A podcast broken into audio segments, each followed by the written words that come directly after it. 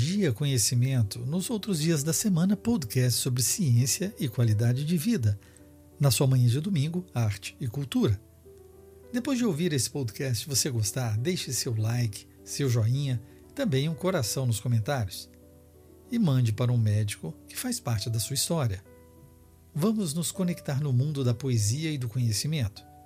Segue mais um momento do conhecimento, um pouco de arte e cultura a qualquer momento em todo lugar.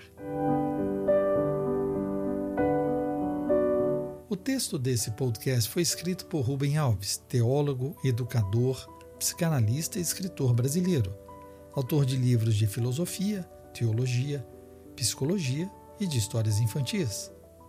Nasceu na cidade de Boa Esperança, em Minas Gerais. Nos anos 80, tornou-se psicanalista pela Sociedade Paulista de Psicanálise Passou a escrever nos grandes jornais sobre comportamento e psicologia e também foi professor da Unicamp. Em seu livro, O Médico, descreve o romantismo da medicina espelhado inicialmente por um quadro marcante, The Doctor. O quadro original em óleo sobre tela foi pintado em 1891 e está exposto na Galeria Tate, em Londres. Foi encomendado pela Rainha Vitória e pintado por Luke Fields. A obra-prima de Fields, que se tornou imediatamente popular, foi inspirada na morte de seu filho no dia de Natal de 1877 e pela devoção profissional do médico que lhe deu assistência. Ele deu a seu quadro um final mais feliz, pois mostra o momento ao raiar do sol quando a criança apresenta os primeiros sinais de recuperação. Fields se esmerou em fazer com que o quadro fosse bem convincente construindo um interior de chalé dentro do seu ateliê, posicionando a janela da cabana em frente à janela do mesmo. Levantava-se a cada dia bem cedinho a fim de pitar a luz matutina, quando começava a penetrar no ambiente.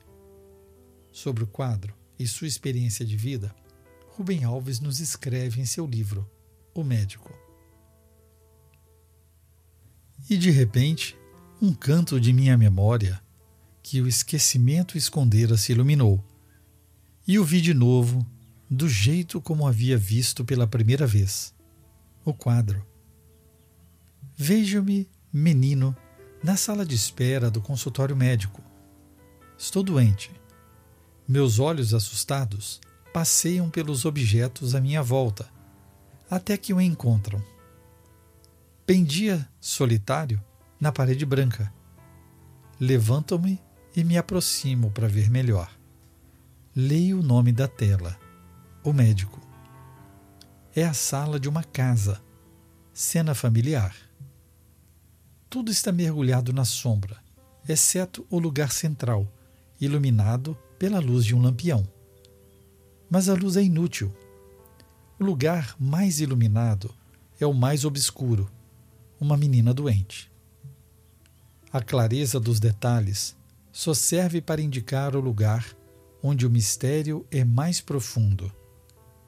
Quando a luz se acende sobre o abismo, o abismo fica mais escuro. Seus olhos estão fechados, mergulhados em um esquecimento febril. Nada sabe do que acontece à sua volta.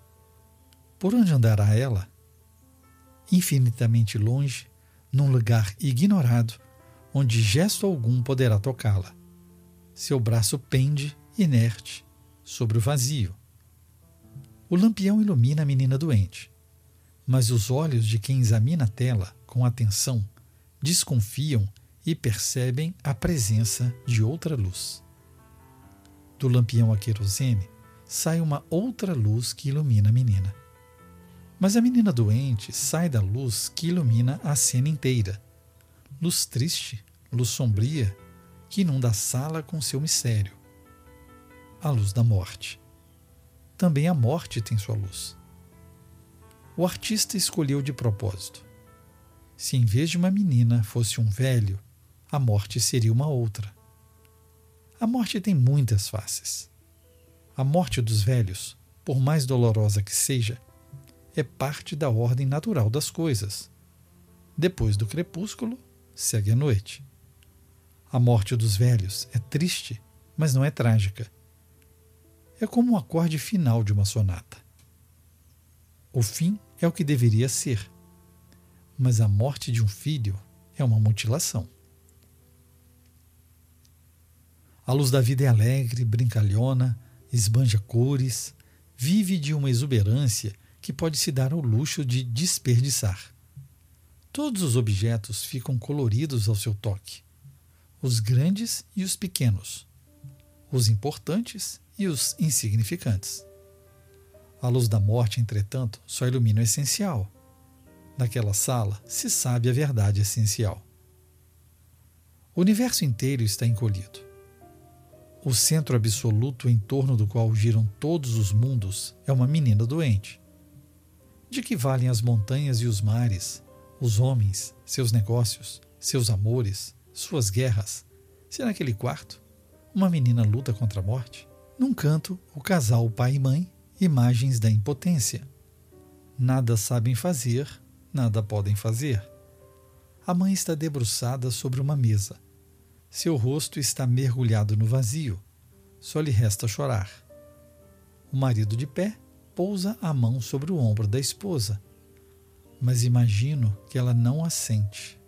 Naquele momento, ela não é nem esposa nem dona de casa. É mãe. Apenas mãe. O gesto do marido que quererá dizer. Será uma tentativa de consolo, como se dissesse: Eu estou aqui. Pobre consolo. Ou será o contrário, uma discreta busca de apoio, como se dissesse: Também estou desamparado. Tudo é uma despedida pronta a cumprir-se. E o amor, a coisa mais alegre, revela-se como uma coisa mais triste. Diante da morte, o amor ganha cores trágicas. O pai está vestido com um pesado capote. É estranho. Por que tanto agasalho dentro de casa? O capote nos conta de sua viagem pelo frio, o desamparo em busca de socorro. Doutor, venha depressa, a minha filha. Voltou e nem se lembrou de tirá-lo. Pois que importa o desconforto de um capote dentro de casa quando a filha luta contra a morte? Ao lado da menina, um estranho assentado. O médico. Pois o médico não é um estranho. Estranho, sim, pois não pertence ao cotidiano da família. E, no entanto, na hora da luta entre o amor e a morte, é ele que é chamado. O médico medita. Seu cotovelo se apoia sobre o joelho seu queixo se apoia sobre a mão. Não medita sobre o que fazer. As poções sobre a mesinha revelam o que poderia ser feito já foi feito.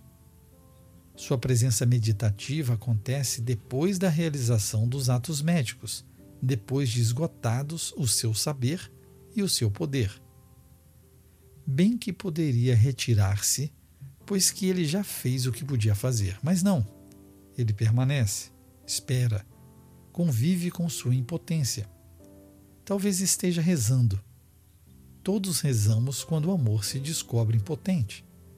Oração é isso, essa comunhão com o amor sobre o vazio.